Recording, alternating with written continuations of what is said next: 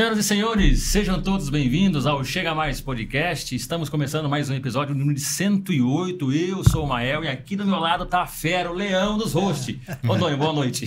Tudo bem? Boa noite. Hoje vai ser animal. Porque hoje é animal o negócio. Hoje é animal. Valeu aí, pessoal. Obrigado aí pela, pela audiência. Mais um episódio, número 108. E hoje a gente vai falar de um assunto que está é, tá em, em pauta, vamos dizer assim, né? Que o reino animal sempre está em pauta. Né? Meio ambiente, cuidar dos animaizinhos. Então, hoje é um assunto muito bacana. Beleza? Fique atento aí que temos um convidado especial para falar sobre isso, ok? Top Vamos nessa, demais. Mael? Vambora, vambora. Vamos que vamos. Vambora. cara. Então, como o Doni já adiantou para vocês aí, a gente vai falar, vai bater um papo hoje com o médico veterinário Breno. Breno, antes de eu, depois eu falo para você porque eu tô chamando de Breno, mas boa noite, seja bem-vindo e obrigado pela, pela, pelo você ter aceito o convite. Eu que agradeço o convite, boa noite a todos e vamos conversar. Gosto. Vamos, a gente vamos. combinou, Breno, que assim, eu falava o primeiro nome e ele o segundo. Então é o Breno Jankovics. Jan... Tá certo? Hum. Jankovski. Jankovski. Nossa, Não, mas passou perto. Passou perto. Passou perto porque ele já tinha falado pra mim. Senão... Você podia ter falado do Martins e jogado o Jankovski pra ele. ah lá. ah, É verdade, esqueci do Martins. Faltou a malandragem, Esqueci faltou a do malandragem. Martins, faltou a malandragem. Tá é vendo só? Mas vai ser ba- Mas, mas obrigado ser pela bala. sua presença, viu? A gente vai trocar uma ideia bacana aí sobre esse Eu- mundo animal que é fantástico, cara. Eu que agradeço o convite. Obrigado. Beleza. Vamos falar então dos nossos patrocinadores? Claro, Mael. Vamos falar principalmente dos nossos patrocinadores master que estão aí acompanhando a gente já há um bom tempo, que é a Casa da Limpeza, está aí com a gente desde o início. Casa da Limpeza no Monte Alegre 3, uma empresa especializada em produtos para indústria, comércio e sua casa, claro, não pode ficar fora disso. Né? Na limpeza doméstica, temos o do produto mais simples ao produto mais sofisticado. Tá? Então, você liga aqui, fala com as nossas vendedoras, faça aquele orçamento, mostre o seu problema, que o pessoal tem a solução para você, ok? Procure nas redes sociais Casa da Limpeza e Variedades, né? Produto para piscina também, descartáveis. 3884-5232. Mande o seu orçamento, que o pessoal tem a solução do seu problema, beleza? Casa da Limpeza e Variedades. Monte Alegre 3, Paulínia. Que beleza, Que hein? bacana. E o M. César? M. César. M. César não podia ficar fora dessa também. Pessoal, se você está precisando de pequenos reparos, né? Pintura, elétrica, hidráulica e alvenaria. tá? Se você está com aquele bolor, precisa de uma pintura, se o seu reboco estufou, Milton César, M. César Reparos, nas redes sociais você encontra também. Telefone também, se precisar, 98383 3340. Faça o seu orçamento, ligue para o Milton, que o Miltinho vai ter a solução para o seu probleminha. Tá? Pintura, iluminação, reboque, alvenaria. Conte com o Milton César, beleza? M. César Reparos, 3983833340. Paulínia também, hein? Ok? Obrigado, Show de hein? bola, hein? Show de bola. Ô, ô, Ficou bom? Ficou bom. Você, tá, Bom. você, tá, você tá fera. Aí, cara. Você tá uma fera. cara. William Bonner. William Bonner, aí tá uma Quase, fera. Tá uma fera, tá uma fera. Ô, ô Breno, você, você gosta de futebol? Não sou muito fã. Não é Meu fã, pai não? pediu pra você ser palmeirense, eu sou palmeirense, mas não sei nada de futebom. Ah, eu, eu, eu perguntei por causa do, dos, dos mascotes, né? Porco. Ah, os mascotinhos. Tá ligado? Mascotinhos. Então eu falei, assim, se fosse Campinas, ia ser- eu falei assim, se for Campinas, de repente é- é a, a ponte, Sim. né? Que é a macaca. Sim, a Onde? clínica tá entre o campo do Guarani e o Tá campo entre o do- Campo Guarani, da é ponte. mesmo? É. Poxa, que da hora, Tá cara. bem entre os dois campos mesmo, né? E você não é muito chegado. Não sou muito chegado, não. Não, não sou muito fã. Nada contra, mas nada Na- a favor. Legal. macaca, a O macaca. macaco tá bem, tá- subiu, tá subiu, subiu. Tá dando subiu pra, Série A no, Paulista, cara. Tá com festa lá agora. Ô, Breno, e me diz uma coisa. E você começou como, cara? Seu pai, assim, tem alguém na sua casa que também já, já nessa área ou não? Não, Não? ninguém. Ah, sempre gostei muito de bicho, desde pequeno. Mesmo assim, foi um negócio que não tive nenhum incentivo. Tive incentivador, mas não alguém que me iniciou, né? Ah, minha mãe sempre trabalhou muito e eu fui criado pela babá, que é a minha segunda mãe, a Val, né? A Val? E aí, ah, eu tinha meus bichinhos, sempre fui meio Noel, gostava tudo de casal, né? Então, Você assim, sempre teve, cara? sempre tive bicho, que legal, né? velho. Ah, cachorro que eu não tive Mas isso é tanto- seu, não, é, não vem dos pais. não vem dos pais, né? Eu, eu realmente surgiu de mim, gostava muito, sempre gostei. E sempre tudo de casal, que eu queria ver nascer, eu queria ver botar, né? Então Poxa, eu legal, lembro de eu, cara. eu não sabia ler, mas eu pegava livro na escola, a Val lia pra mim como que reproduzia tal Bacana, bichinho. A gente ia na casa de ração, legal. né? E então Poxa assim. vida, E aí minha mãe ela falava, 50 reais valia muito mais do que 50 reais hoje, né? Então ela dava 50 reais por mês ou a cada 15 dias, não lembro ao certo, que era para manter os meus bichos. Então a gente ia na casa de ração, comprava tantos quilos de ração de codorna, tantos quilos de alpiste, tantos quilos disso, né? E aí chegou uma época que eu falei, putz, quero mais bicho, né? Pra eu ter mais bicho, eu tenho que ter renda. Então, se eu reproduzir esses bichos, eu troco por ração. Poxa. Então, chega, Ah, é, Já começou a- é, mesmo? começou Entrar economia, Aí- o economista. chegava na, na agropecuária com meu padrasto, minha mãe tinha uma chácara, eu criava os bichos na chácara, né? Depois, ah, o- pagava no coelho 2,50 em cada coelhinho, né? Que eu trocava por 1,5 kg, 2 kg de ração, né? Então, eu, eu Fazia um reproduzia, escambo. fazia um escambo, né? E sempre gostei muito, assim, de todos os bichos. Cachorro, minha mãe não permitia a gente ter. Cachorro late muito, faz cocô, Aham, etc. Minha mãe tinha um pouco de trauma de cachorro, né? E aí eu fui gostando dos não convencionais. Chinchila, jabuti, papagaio, calopsita, codorna, mandarim. Então, aniversário de 8 anos, chegava um amigo meu com um passarinho, né? Assim, é- é- é- Caramba, Ele falou pra cara. mim que ele trocou o Playstation pela galinha da Angola. Foi. Sério? É. Verdade mesmo? Sim, sim. É, nunca fui muito fã de tecnologia, né? Então eu pedi pra minha mãe uma vez é, um casal de galinha da Angola de presente, né? E minha mãe chegou com o PlayStation, tinha acabado de lançar o PlayStation 2, na época era o que Uhum. havia. E eu fiquei muito chateado. Falei, pô, não, não quero o PlayStation, né? Caramba, E aí eu só. consegui trocar num casal de galinha da Angola, né? A gente morava nessa chácara em Valinhos e o Playstation devia custar uns mil reais na época, a Zelda de galinha da Angola custava 50 reais. Troquei, foi a melhor troca da minha vida, né? No- aos meus olhos. Eu não sabia que galinha da Angola voava. A hora que eu Ah, cheguei, e voa, a chácara era um eu também talude não assim. sabia.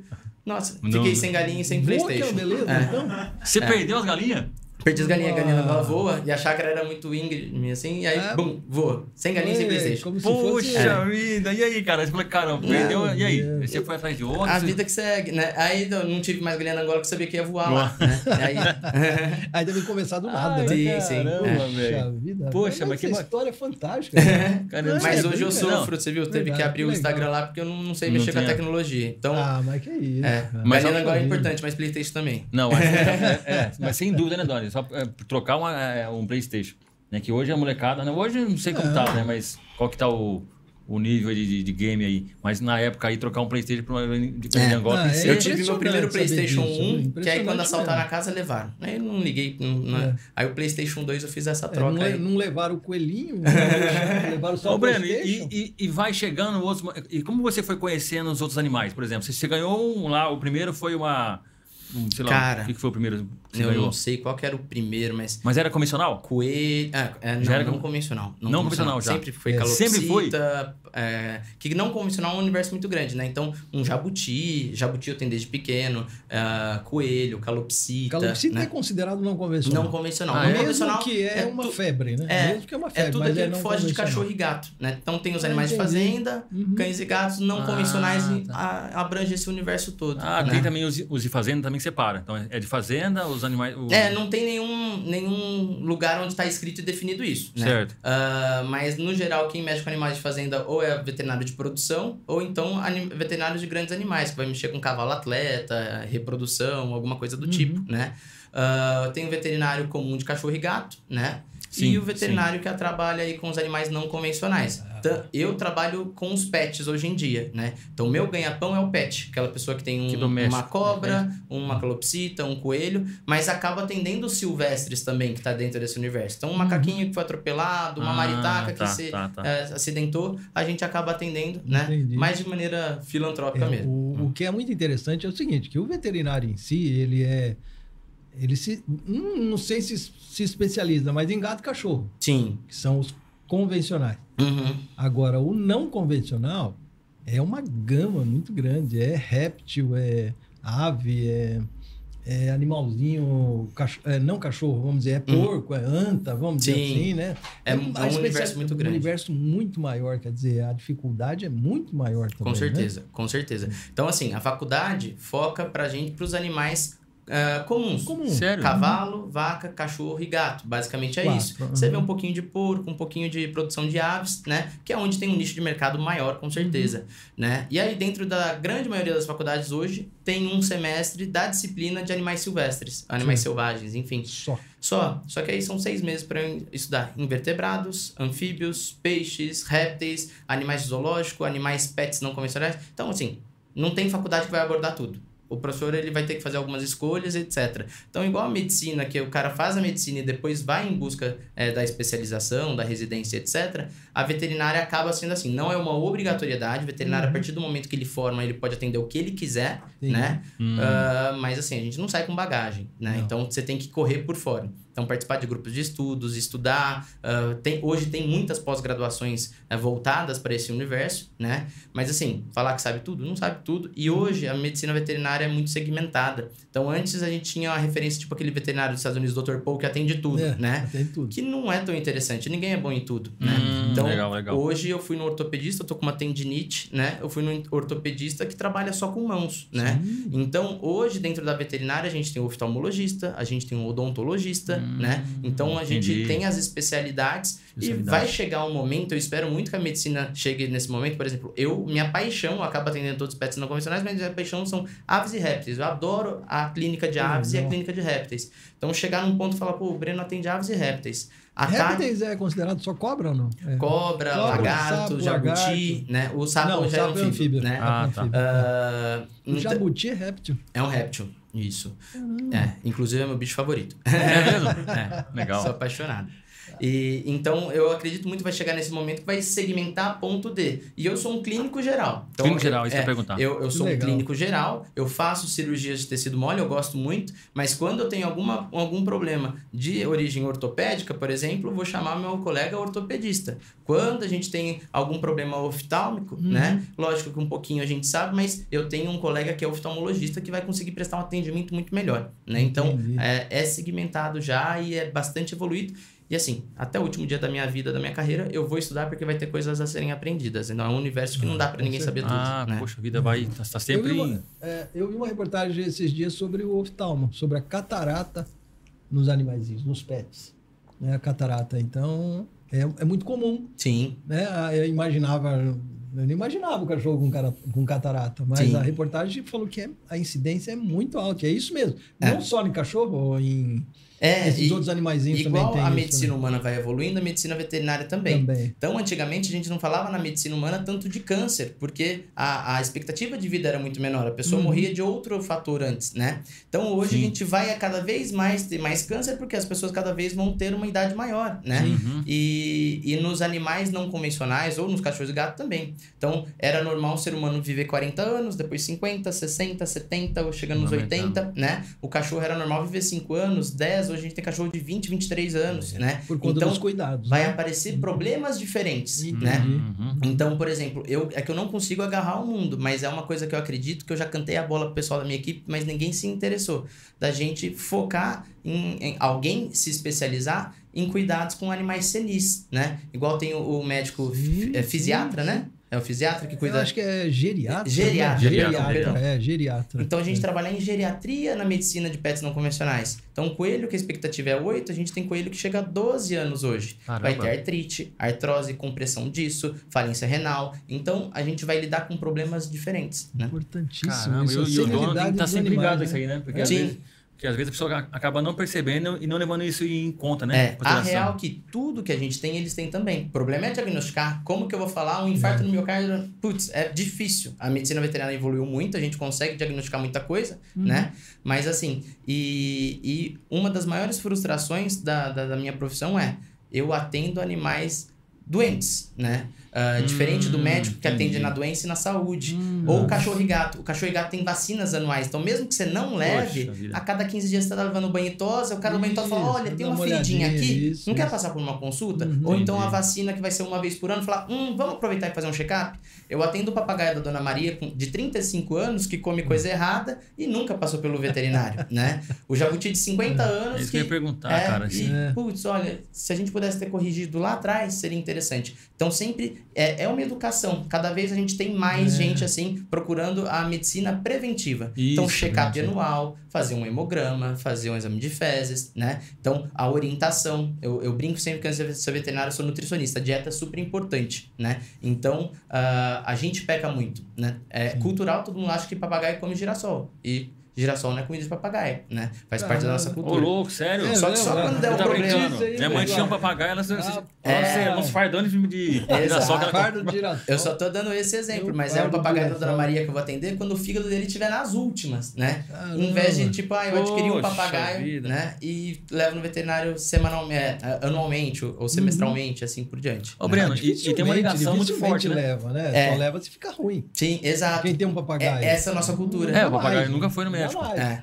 Entendeu? Tamo aí. Então, não, ó, não, mas então, mas esse, é, falando aí do papagaio, é, e tem essa questão também de é, esse encontro do homem, do homem e o animal, né? Uhum. Eu acho que faz bem, né? É, esse papagaio aí, depois que a minha, a minha mãe morreu, ele, ele durou pouco tempo, cara. E faleceu. Não sei se também por conta que ele só comia girassol, se Uhum. afetou alguma coisa. Tem alguma coisa a ver? Pode ter. Os animais né? se pegam, se, se, se apegam a si mesmo? Pode, a gente tem várias vivências aí, tanto do, do animal que veio a óbito e o dono adoeceu depois, ou ao contrário, né? Então, tem animais que têm um vínculo muito grande com o dono, e os papagaios, piscitacídeos no geral, que é papagaio, calopsita, é, arara, que são os aves, muito. se apega Apega muito, né? Caramba, então, Então, parceiro. vive em casal, um vem a óbito, o outro imunodeprime. Normalmente, não- tristeza não mata, né? Uhum. Mas assim, imunodeprime, né? Isso. Eu fico. Às vezes tem uma doença lá, tem um câncer que tá ali, mas tem células de defesa boa, ou então tem uma bactéria que tá ali, mas o, o sistema imune tá bom. Alguma coisa que causou uma avaria, causou um, uma.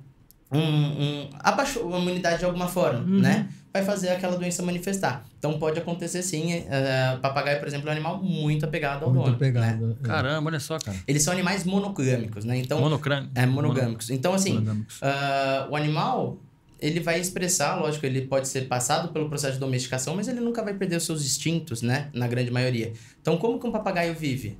Em casais, né? Tanto é que Ah, tá. eles pareiam, né? E, inclusive, é um animal que tem tanta necessidade de ser pareado que ah, o importante para ele é estar junto. Então, tem Caramba. homossexualismo em ave, na natureza. O importante era estar junto, né? Aham. Então eles ficam lá em casais, né? Ah, na falta de um daquela espécie, existem animais que pareiam de espécie diferente. Então tem a ararinha, a, a ararinha Spix, por exemplo, que é a do filme Rio, sabe? Sei, ela sei. deixou de existir por muito tempo na natureza. Agora que fizeram um projeto de reintrodução, mas na natureza ela deixou de existir.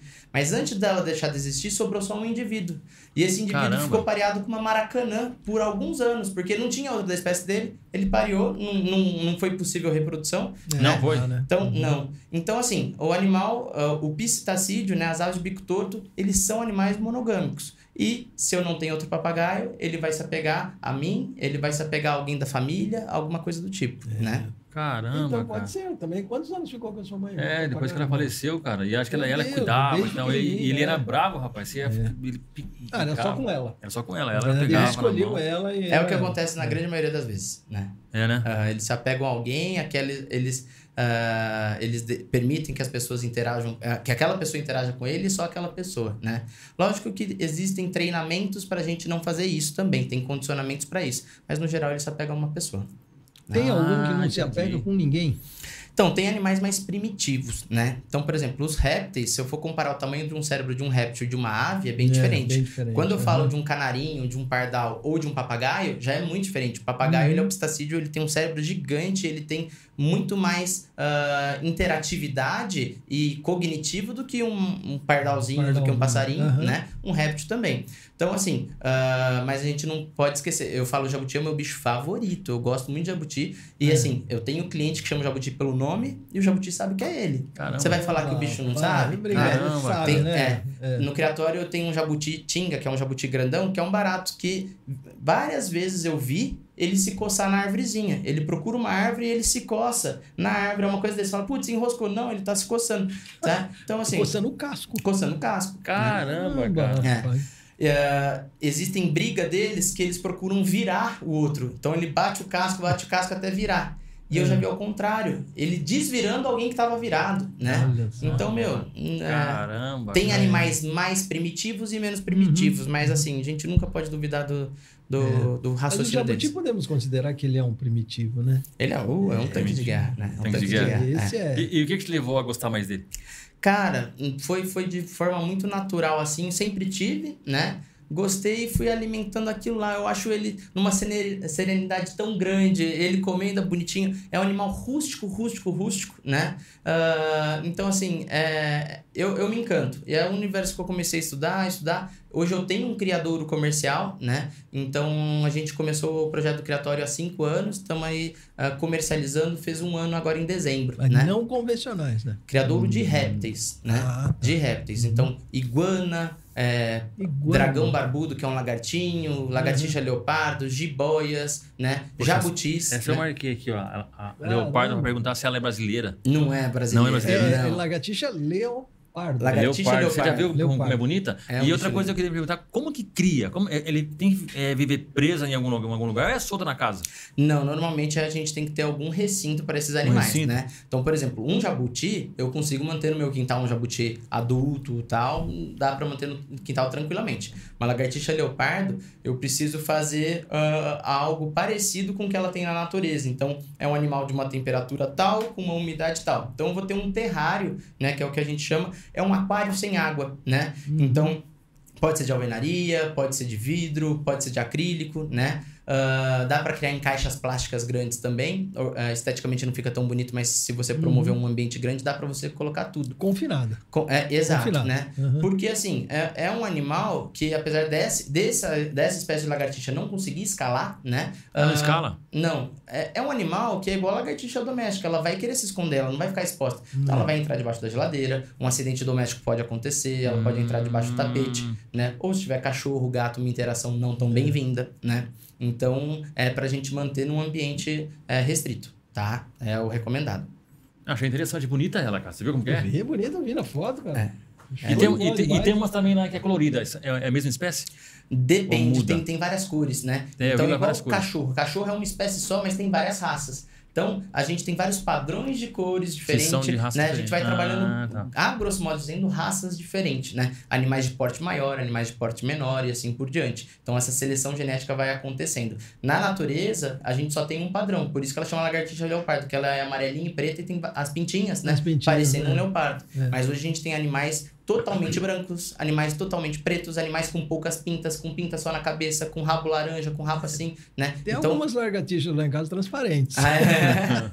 e, E e- tem mesmo, é normal, é raça isso? É, é raça, é, ela ser tem, tem espécies diferentes, né? E vários dos répteis eles conseguem. é, que é o camaleão, ele tem a fama de mudou de cor, assim, né? Não é aquela coisa é absurda, isso, né? mas É. ele consegue adaptar o ambiente, né? Ele E- consegue. Então a gente vai ter animais aí que são mais compatíveis com o ambiente onde eles vivem, escurecer Poxa. mais, ficar mais clarinhos. Também é para receber mais calor ou menos calor, então eles Ah, conseguem É, fazer isso, Exatamente, né? tem isso a ver, né? Exato. É. Caramba, então ele... Ô, ô, ô, Breno, fala pra mim, qual que é o animal que vocês mais atendem? Não convencional. Meu ganha-pão é calopsitas e coelhos. São os animais que a gente mais tem rotina na clínica, tá? Tem bastante. É, é mais Bastante. rotina porque a- o, a- o dono leva para fazer a prevenção ou, ou a, a correção? Eu acho que é pelo número, corretiva. n- pelo número de pessoas que têm esses animais, então a incidência de acidente é, Ah, é- tá. acontece É mais. mais corretivo, então. Acidentes ou doenças, enfim, né? Uhum. Ah, então, é, são os, do, as duas espécies que a gente mais atende, né? Então, hoje a gente tem gráficos de tudo para ver, lógico que dependendo do mês pode mudar, mas no geral, calopsita e coelho são os animais que a gente mais atende. Não, não tá? parece esse coelho ser tão normal assim, né? Não E tem parece, bastante. né? Tem bastante? E tem bastante, eu gostaria de aproveitar o espaço que a gente Pode tá do lado da Pode. Páscoa, né? Pertinho da Vai- Páscoa. Isso, isso. E é cultural a gente, na emoção, comprar um coelho para presentear. Inclusive, meu pai já fez isso, É. né? Ah. E não foi uma vez, foi algumas vezes. E obrigado, pai, né? Mas é, é muito sério, porque é uma responsabilidade. Poxa, legal, a gente objetif, ah, objetifica o animal, né? Falar, ah, pum. E não é, cara. É um bicho que eu É falei um que bicho. pode chegar a 10, 12 anos. Então, Então, Hoje cara. tá aqui, amanhã vai ter condições de manter esse animal, né? Ah, na maioria das lojas, infelizmente, eu não posso generalizar que tem lojas ótimas, mas eh, ele quer vender uma facilidade, então vai falar que coelho come ração, né? E, É. e- Poxa que, vida, e que não cara. precisa de veterinário e etc. E aí vai dar problema, e não é assim, né? Então, o que eu falo, ter um animal não é uma necessidade. Eu não preciso ter bicho, vocês não precisam ter Uhum. bicho, né? Se eu quero ter um animal, eu tenho que saber que eu vou ter que investir naquele animal, Sem né? dúvida. Então, Sim. um coelho pode custar aí 15, 20, 40 reais, mas uma consulta na clínica custa a partir de 180. Um check-up anual num coelho vai custar em torno de 700, 800 reais, né? Então você tem que ter ciência disso, né? E, e às vezes, dependendo do problema de saúde, Hum, ele pode é. ser muito custoso, Caramba, né? Entendi. Então a gente tem que levar isso em consideração. Então, É. ah, não deem coelhos no- na Páscoa É. por emoção. Coelho é um É. Poxa, baita bacana, pet, gostei da, da É. mensagem. é aí. muito Ah, mas legal. você tem que querer ter. Mas né? tem que pensar se É, tá. Porque às vezes chega o padrinho, chega o pai que, que é divorciado e quer fazer uma surpresa e pum, né? É o Mas coelhinho. talvez não tá na expectativa, não vai ter condição, não pensou em tudo isso antes, né? Caramba, e, é, e, e tem um problema, né? Porque às vezes a necessidade presente, a criança recebe ali, mas não cuida, É. acaba abandonando, e também tem muito disso, né? Tem muito. De- E o coelho é um animal muito prolífero, né? Então o coelho reproduz muito, né? À toa que ele é o símbolo da Páscoa, porque ele reproduz muito, Reproduz, né? é. Então, igual a gente tem muito cachorro de rua, a gente tem muito gato de rua, tem lugares que tem problema com, cacho- ah, com coelhos Com de, coelho rua, de rua. né? Ah, ou então produz e vai rua. pra onde, né? Tem um- uma ONG chamado GAC, que é Grupo de Apoio aos Coelhos, que faz um trabalho fantástico em Campinas e São Paulo. Rapaz. Eles GAC. cuidam, é, GAC. eles cuidam mais ou menos de 100, 150 coelhos ah, todo momento, né? Então eles resgatam na medida que eles conseguem, Sim. eles arcam com tudo, não, não poupam dinheiro, lógico que eles têm parceria com algumas clínicas, inclusive a nossa, né? Então é um preço diferenciado para eles. Uhum. Eles resgatam, cuidam de quem tá doente, castra e põe para doação responsável, né? Então eles fazem um trabalho muito legal. Trabalho, hein? Mas então, assim, Trabalho. o que eu digo, eu não sou contra você comprar um animal, Uhum. né? Sim. Que às vezes você quer um cachorro daquela raça, um coelho daquele porte, mas muitas vezes você não precisa daquela raça, então você tem a oportunidade de adotar, né? Então, por exemplo, tem o GAC, como tem outras ONGs também de, eh, de aves, eh, de porquinho da Índia, que você tem a oportunidade de adotar um animal castrado, saudável, você vai selar para aquele animal, é uma oportunidade para você, uma oportunidade para aquele bicho e alivia a ONG também, né? Então, coelho é muito prolífero, cada vez a gente tem mais. Tem- Ah, Cada vez tanto, tem mais, né? é, tanto é que algumas lojas pararam de vender coelho nesse momento para evitar esse tipo de coisa, Ah. como conscientização. Porque vende, de fato vende muito, né? Mas aí depois você tem aquela sobra que volta para a loja ou umas que não Sim, voltam, sim. né? O GAC para de doar coelho também nessa época, porque é muito comum a pessoa querer Ah, adotar para. Páscoa, né? e Depois depois da abandona, né? Páscoa, vocês vão ver que vai ter um boom de coelho aí e fala, putz, o que, que eu faço com esse coelho agora? Exato. Né? Ô, Breno, é, os, os convencionais, por exemplo, cachorro, tem necessidade de, do dono pegar, levar para passear um pouquinho, tirar lá de casa. Os não convencionais tam- também tem, por exemplo, o coelho, precisa levar ele para um, um campo, levar. Como, como que é essa, essa relação aí? No geral, no geral Uma não. cobra, por exemplo. É, ah, no geral não. Uma Não? serpente, ah, acho que não é interessante você transitar com ela, não é impossível, né? Mas, por exemplo, ela tem um ambiente controlado. Falei, é muito parecido a temperatura e o ambiente. Sim, sim, os sim, répteis têm sangue frio, né? A grosso modo dizendo. Então, é importante o ambiente controlado. Então, imagina em junho, frio pra caramba, tem o terrário lá 28 graus, eu tiro aquele animal numa temperatura 16, 17, não, não tem essa necessidade. Um coelho na natureza ele é presa. Aí você leva ele pra passear num Isso. campo de futebol, numa pracinha onde tem um monte de cheiro de xixi de, é, de, de gato, de cachorro, ou tem um cachorro solto. Então pode acontecer um acidente, né? Ah, então, no é geral, né? o ideal é. é. que você tenha um recinto legal, né? Certo. Então, é muito parte da nossa cultura. Dona Maria e nós aprendemos que semente é, comida de papagaio. E a gente aceita o coelho viver numa gaiola, né? E não é um coelho É, numa gaiola, né? Se eu pegar um gato com o peso daquele coelho, vai falar que é maus tratos, né? Porque, pô, o gato numa gaiola, onde já se viu? Mas eu garanto que o coelho anda muito mais que um gato, né? Mas pra gente é normal um coelho viver numa gaiola, e não é. Então ele precisa de espaço. Mas o bacana é que você não é um espaço muito grande, você pode manter um espaço bem tranquilo aí, né? Tipo, Uma, uma sala como essa dá pra. É um baita de um recinto Dá, pra é, coelho. é grande, Sim, é grande, É. é. E, enfim, não precisa nem de tudo isso. Meia sala já tá ótimo para um coelho, né? Mas não tem necessidade de você tirar, passear. Acho que traz mais ônus do que bônus, tá? Na Ah, maioria legal, das vezes. Legal. Outra coisa, é, eu queria entender, assim, não sei se eu posso falar benefício da castração. Por que tem que castrar um animal? Por que tem que castrar? Legal. Bom, ah, a castração é, é muito importante, né? Então, hoje, para cachorro e gato, é muito consolidado isso, né? Ah, e eu sempre falo, tanto o macho quanto a fêmea vai trazer benefício na parte de comportamento e saúde. Quando eu falo do macho, é muito mais benefício na parte comportamental do que de saúde. Que praticamente o que, que eu vou evitar ah, se eu castrar o macho é briga entre outros machos, né? E- Quando você o você tira, você tira essa, essa, essa... Você tira, que você vai tirar o testículo que produz bastante testosterona, que é um hormônio importante aí para marcar território, competiti Hum. competitividade, necessidade reprodutiva e assim por diante, né? Tira E- o interesse dele? Diminui bastante. Diminui bastante, É, né? é, é, a- em- depende de bicho para bicho. Um zero, É. outros vão ficar menor, né? Caramba. Mas, ah, então a gente castra um coelho, ma um, um animal macho, ah, pensando tanto na parte de agressividade, né, de comportamento, marcar território e tal, e também evitar tumor testicular. Já uma fêmea, melhora também a parte de comportamento. Tem fêmea que é, é dominante, que é territorialista e tudo mais, mas principalmente a parte de saúde.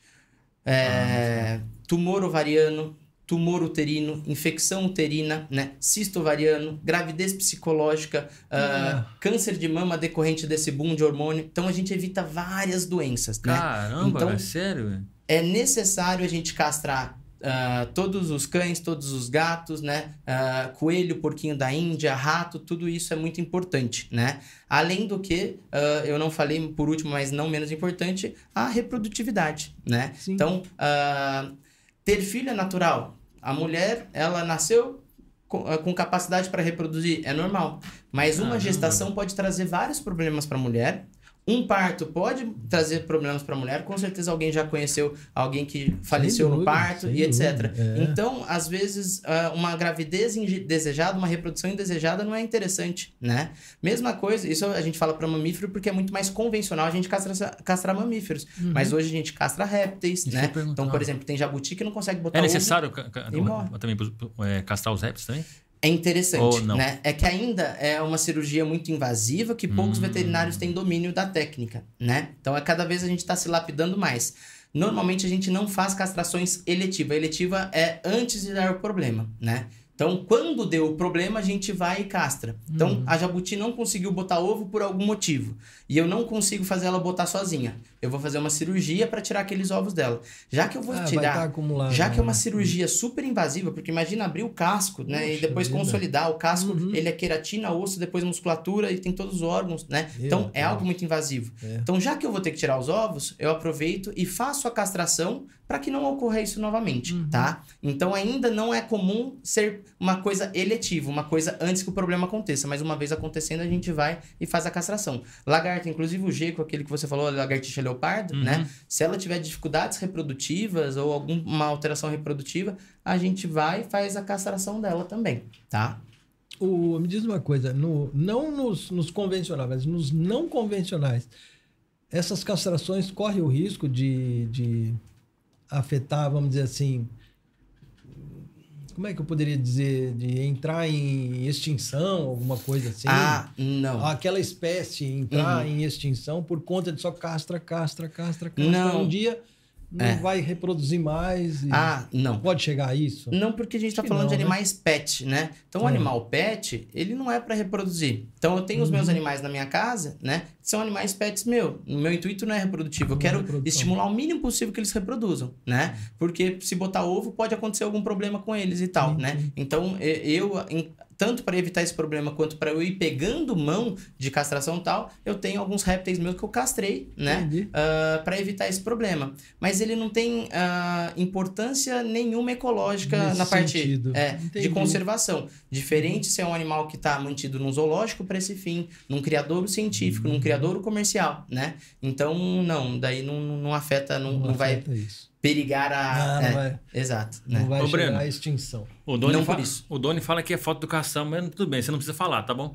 É, mas você é um cara novo, rapaz. E Uhum. você fala com propriedade, você tem uma experiência bacana. Há quanto tempo você já atua é, ali, já com a- na mão, é, pôr na mão nos, nos animais, cara? Na selva urbana. É, então, Eu, eu tenho 28 anos, né? Ah, a clínica, ela fez três anos agora em fevereiro. Mês retrasado, ela fez três anos, né? Eu sempre gostei. Quando eu entrei na faculdade de seguir fazer veterinária, foi com esse intuito. Todo mundo, ah, você vai mudar de ideia, Uhum. né? Que loucura, né? E, e assim, não mudei. Vi muitas áreas bacanas, né? Ah, então, meu intuito era ter uma clínica de pets não convencionais. Sempre trabalhei com, com ah, trabalhos à parte aí para fazer o meu dinheirinho e tal. Mas é assim que eu me formei, surgiu a oportunidade de abrir o criador, eu abri um criador no Paraná, que é esse, né? Que é o Criatório BR. E aí, depois que estava consolidado, tudo construidinho, eu voltei para investir na clínica.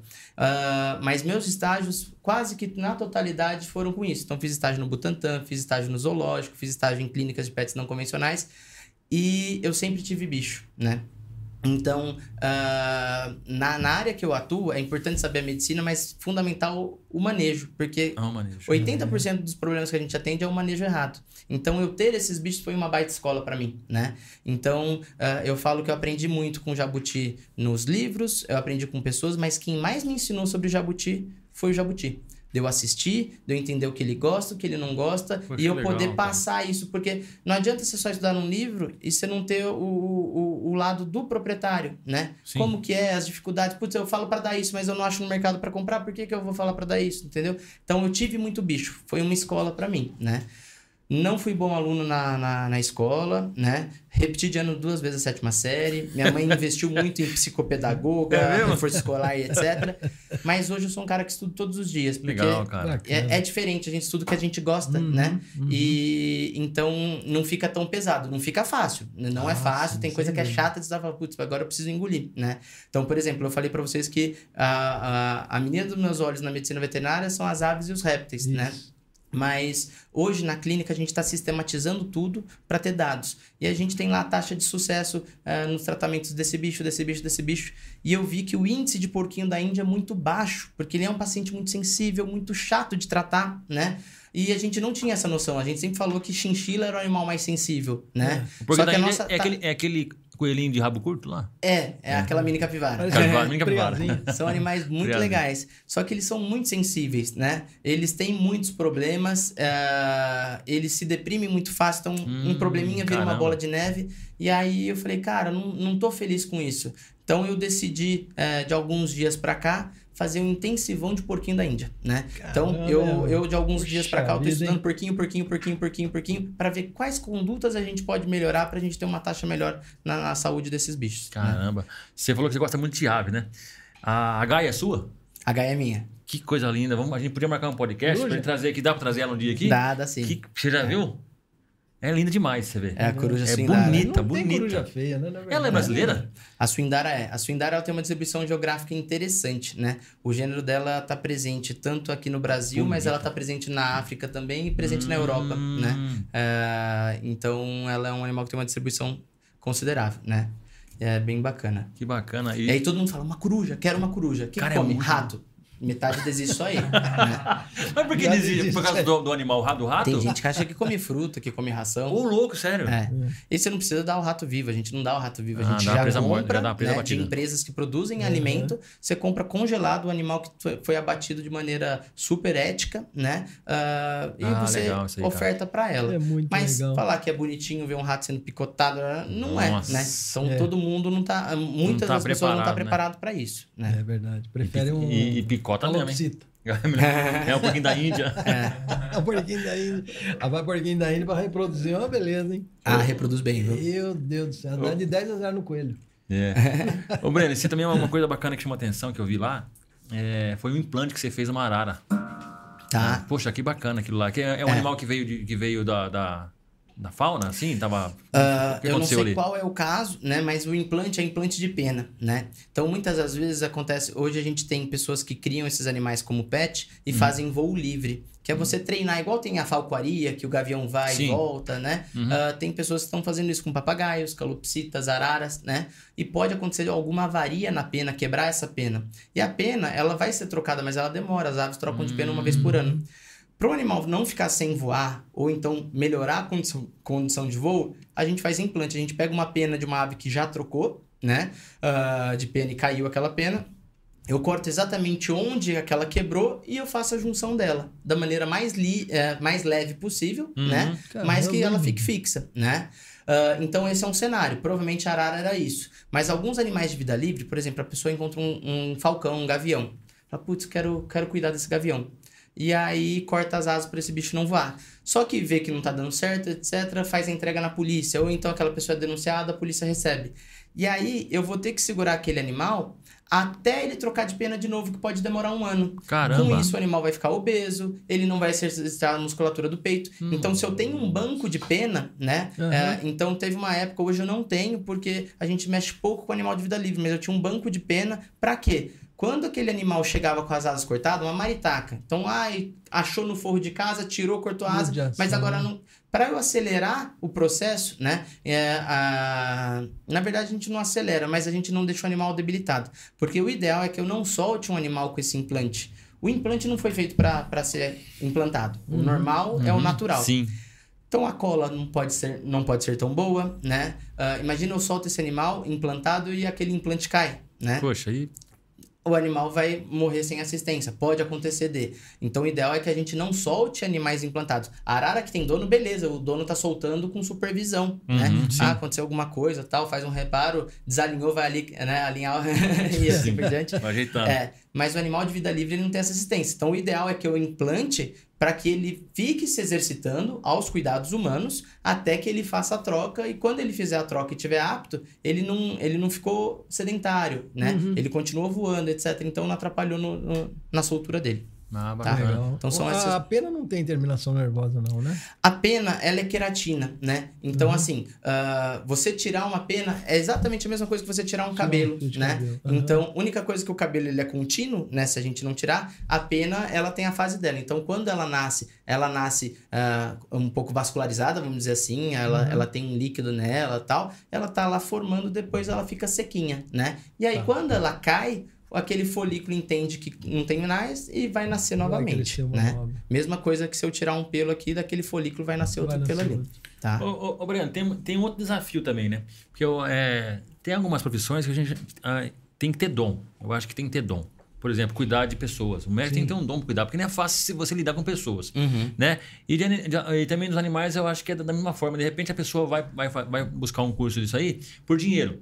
Falar "Ah, o que eu quero fazer, porque eu, tá- tá- eu quero abrir uma clínica, quero né, ter um, cuidar de pet. Mas tem aquela parte também da, da pessoa ali é, gostar. Como que é motivar uma equipe, por exemplo? Hoje é você e mais uma equipe. Sim. Como que é cuidar dessa- dessa parte de um funcionário contrato com, por exemplo, com um bicho de estimação de alguém que né, tem tanto valor ali para pessoa? Como que você trabalha Sim. isso? Cara, é, é muito interessante. Muita, todo mundo, não posso dizer que todo mundo, mas 99% das pessoas que entram numa faculdade veterinária entrou com o único objetivo que é gosto de bicho, né? Gosto de bicho. Só que tem muita coisa envolvida, né? Então você nunca vai trabalhar com bicho, só com bicho, você vai trabalhar com pessoas, né? Em qualquer âmbito da veterinária que você quer trabalhar, né? Então, ah, o relacionamento interpessoal é muito importante, né? Hum, legal. Ah, você é- é- não é uma profissão fácil, né? Ah, amo minha profissão, mas não indico. Né? Não Uhum. indico assim. Você tem que saber que é um lugar que você vai estudar muito, né? Que gostar de bicho ah, muitas vezes acaba virando um detalhe, né? Então, eu, eu não gosto de matemática, mas eu tenho que calcular dose, né? Uhum. Eu não gosto de química, mas eu tenho que saber como que o, o, o alimento, como que é digerido, Poxa né? A, a medicação, como que ela é metabolizada e assim por diante. Então, vou ter que lidar com química, né? Um- veterinária é uma das, é a profissão que tem mais índice de, de suicídio, por alguns motivos, né? Puxa um, porque a gente vida. trabalha com o que a gente ama, né? Então, você não sabe a hora de parar, né? Qual que é o meu hobby? Bicho. Qual que é a minha profissão? Bicho. E aí, você trabalha, você trabalha, você trabalha, você trabalha, né? Caramba, cara. Ah, na Europa, a gente tem em torno de 20 faculdades de veterinária. Na Europa todo, juntando todos os países. No Brasil, a gente está com 400 e pouca, né? 400? Exato. Caramba. Então, tem um boom de faculdades particulares, né?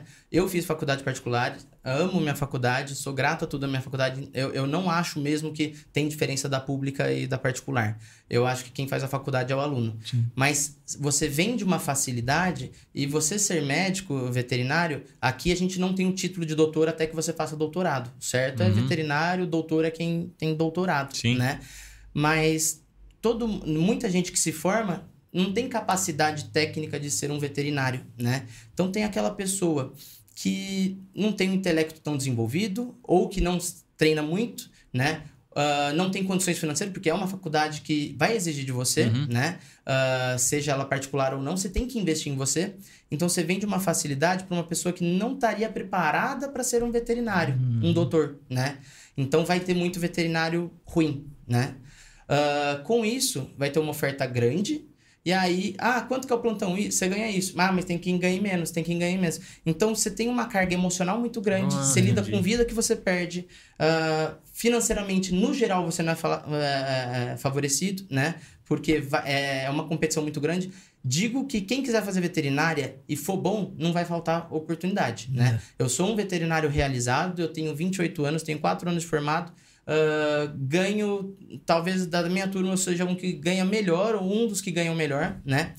Ah, e, e mérito meu. Então, assim, não, não, eh, o veterinário, ah, veterinário não ganha, a gente não sabe cobrar, né? Então, às vezes, você tem que fechar os olhos e falar: esse é meu preço, esse é o meu valor, né? Sabe cobrar, Toda a carga que eu tenho, né? Então, minha mãe investiu na minha formação, mas eu corri atrás, né, também.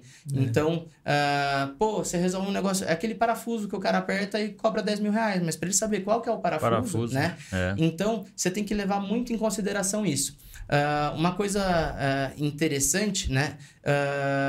Eu, eu fiquei bem louco há uns dois anos atrás. Em maio vai fazer dois anos, né?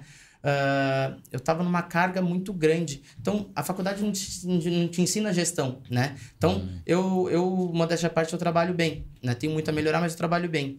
E aí, um- chega um ponto que você não dá conta. Você tem que fazer uma equipe, né? Sim. Então, essa parte de gestão, lidar com pessoas, financeiro, né? ah, estipular preço, aprender uma técnica cirúrgica, ah, ah, fornecer... É muita coisa. E eu, quando inaugurei a clínica, foi em fevereiro de 2020, eu não tinha dinheiro para botar outro veterinário. Então, eu era o único veterinário e eu optei por morar na clínica. Porque eu falei, eu sei que vai ter dia que não vai Você ter morou na consulta. clínica? Morei dois anos, né? Eu botei isso como meta. E para mim foi muito bom, né? Caramba, bicho, é quê? amor mesmo, hein? Não, porque no começo, quando você inaugura, eh, primeiro que não é a rotina de cachorro e gato. A gente tem muito menos clientes do que uma consulta de ca- ah, do que uma clínica de cachorro e gato, no É, geral. bem né? menos. Uhum. No começo, ninguém sabe quem é você, né? Então, Uhum. você fazer o seu nome demora um pouquinho. O pessoal já me conhecia, eu atendia volante em algumas clínicas, mas muito pouco, né? Uhum. Ah, então, não tinha dinheiro para deixar outra pessoa. Sim. E para mim foi ótimo, porque fevereiro de 2020, março veio a pandemia. É, ia em casa. Aproveitou, Fica em casa, tô em casa, tô lá. trabalhando, né? Então, ah, como o meu tipo de paciente, na maioria das vezes é um acidente, o acidente co- continua se- acontecendo, a criança pisou na calopsita, o cara foi dar retro pelo jabuti, o coelho tá com sem comer porque aconteceu isso, isso, isso, né? Então, continua Caramba. acontecendo isso. Só que você não sabe a hora de desligar porque você trabalha com o que você ama, né? É. E, e aí eu trabalhava o dia inteiro, tava cansado, chegava à noite, falava, putz, que amanhã tem que pagar tal boleto, tem que fazer tal coisa, tem que entrar em contato, tem que embalar feno, tem que fazer isso. Nossa, E aí eu fiquei louco, e todo mundo, Breno, você tá ficando louco, procura ajuda. Breno, você tá ficando louco, dá procura uma ajuda. parada. E eu falei, putz, se eu for no psicólogo, eu vou gastar uma hora da minha semana que eu não tenho tempo pra nada. eu não vou, né? Então eu enrolei Pô, muito, nada. né? É. E aí, na última semana de maio, eu fui no psicólogo. Falei, bom, se acontecer algo de errado, não pensei em me matar nada do tipo, mas Hum. infarto poderia ter vindo, né? Poderia. Falei, pelo menos eu procurei ajuda. E aí eu fui, contei pra psicóloga, foi sexta-feira às 17 horas, né? Próxima sessão, próxima sexta-feira às 17 horas. E aí, na sexta-feira seguinte, duas horas da tarde, tinha acabado de fazer um procedimento no coelho, tava no centro cirúrgico. Minha mãe me ligou, e sempre como eu fazia com a minha mãe, né? Minha mãe me liga várias vezes durante o dia, ela é corujona e tal. E amo, continua me ligando, mãe. É, legal, legal. Minha mãe me ligava e eu falava, eh, falei, mãe, tô ocupado, depois te ligo, né? Então eu sempre fiz isso. Mãe, tô ocupado, depois te ligo. Mãe, tô ocupado. depois- Aí eu terminei a cirurgia, minha mãe ligou, falei, mãe, tô ocupado, depois te ligo. Ela, seu pai morreu. Hum. E aí, às, Caraca, às 14 velho. horas. E aí, às 17 horas, eu tinha minha segunda sessão com a psicóloga, né? Então, assim, eu fui por um motivo, cheguei lá, ah, eu tive essa assistência, né? Que meu pai não estava hospitalizado, apesar dele ter idade, ter Uhum. problema renal, não estava hospitalizado até onde eu sabia, né? Meu- meus pais nunca moraram juntos, enfim. Ah, e aí, me ajudou demais. E eu fui, depois que passou essa fase de luto, na verdade, essa fase de luto, acho que a gente morre com o luto, né? A gente tem várias fases do luto, Isso. né? Ah, mas depois que passou aquele boom, a gente foi trabalhando algumas coisas. Paralelo a isso, eu sempre eh, investi em conhecimento na parte de gestão. Então, eu fiz eh, como se fosse um MBA em gestão para veterinária, né? Hum. Ah, ontem eu terminei uma mentoria que eu fiz, né? Então, para você aprender a administrar.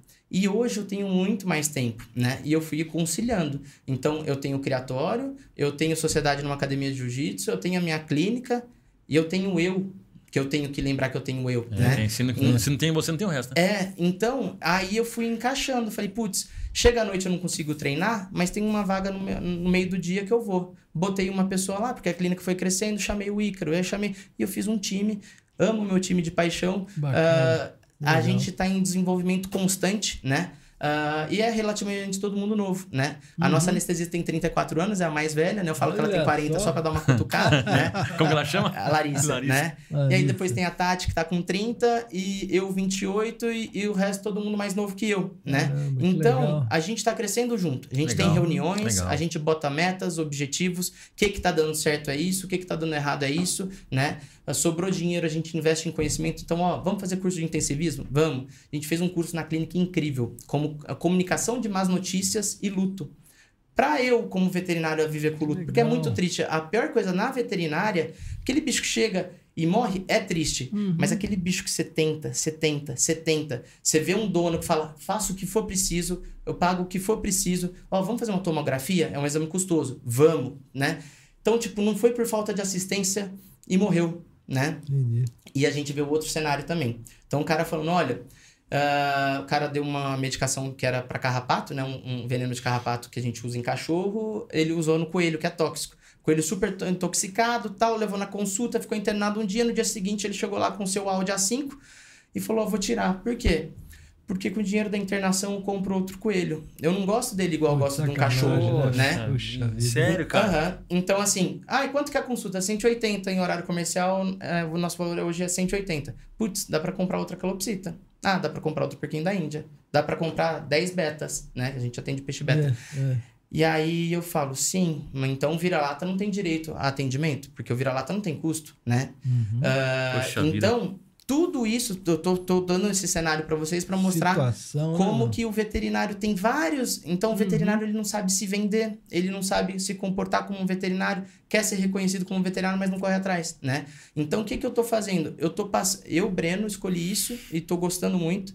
Eu tô passando por consultórios, clínicas e hospitais humanos para ver o que, que eu posso trazer para a medicina veterinária. Né? Então, minha mesa, a minha sala de atendimento começou com uma cadeira plástica, mas a partir do momento que teve uma condição, vamos investir num sofá para dar um conforto? Uma clínica tem um sofá mais confortável, né? Ah, vamos fazer essa trabalhar as abordagens, trabalhar como que a gente vai conduzir isso, né? E botar seu preço, né? Botar o seu preço porque ah, ah, tudo tem custo, né? E a gente trabalha com uma coisa que a gente diferenciado, ama, né? tem ela, putz, mas nem vai custar tanto, mas pô, você tem conta e se você não É. tiver dinheiro, você não vai conseguir É, investir. você extrapola o orçamento, você acaba, né? Exato. Complica tudo. Ô, Exato. Breno, tem uma pergunta aqui do.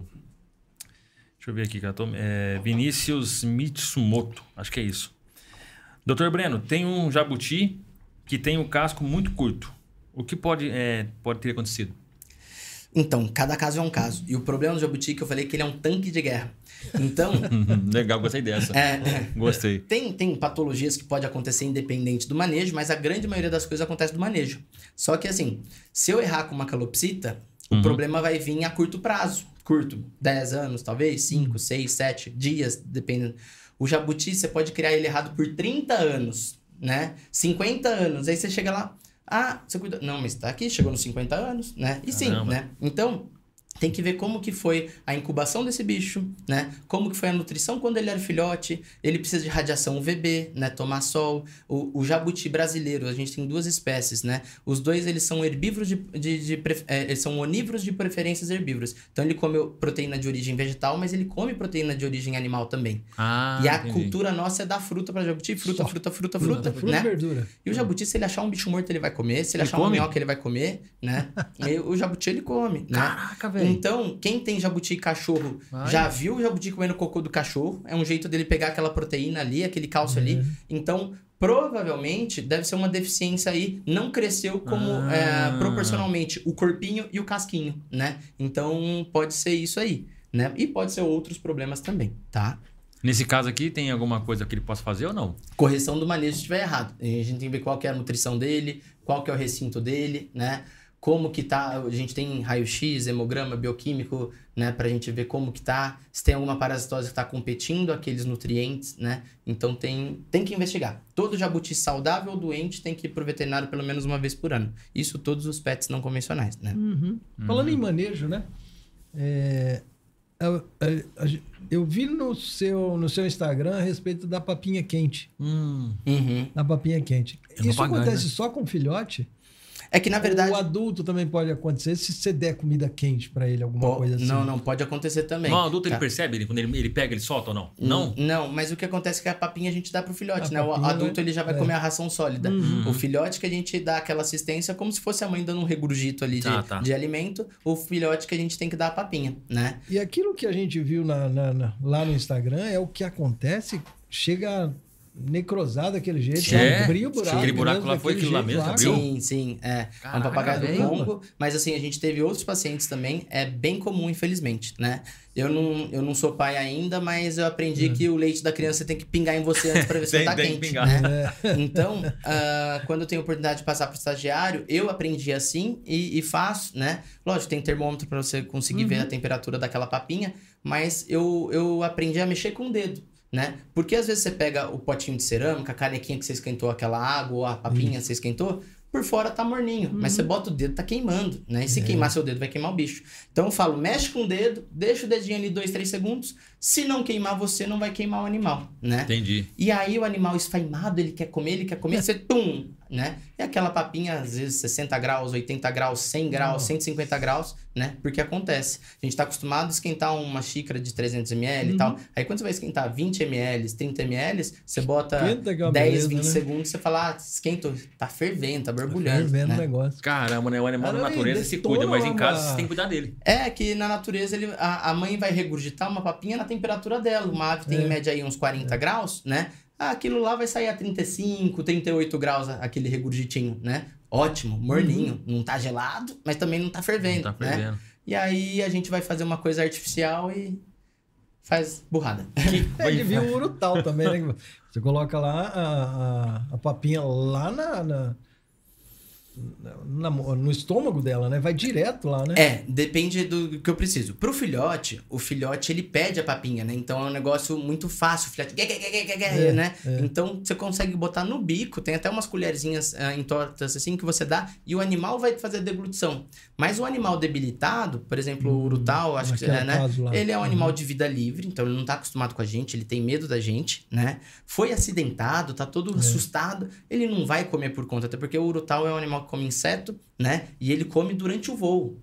Então eu não tenho uma sala dessa para deixar apagado com insetinhos voando para ele comer. É. Então a gente tem que adaptar. Como Uhum. ele não vai comer, aí a gente faz aquela sondagem ali para dar a papinha. Hoje é um recurso que a gente tem, né? Então hoje a gente tem o que a gente chama de Critical Care. A Mega Azul é uma ração, uma marca super premium aqui no Brasil e ela fez a Critical Care de carnívoros, Critical Care de herbívoros, Poxa né? vida, que bacana, e para aves, isso. então para animais debilitados. Uhum. Então isso ajudou demais aí a nossa rotina e o nosso sucesso. É uso né? veterinário mesmo. Uso veterinário, mas às vezes eu tenho, por exemplo, aquele coelhinho que fez desgaste, que tá, Uhum. ainda não voltou a comer, né? Ele vai para casa, o dono consegue fazer Ah, isso consegue também. fazer. Então tem coisas que o dono, o tutor, o proprietário vai, vai usar também. Usar. Olha, eu não sou surfista, mas eu vou surfar aqui na onda.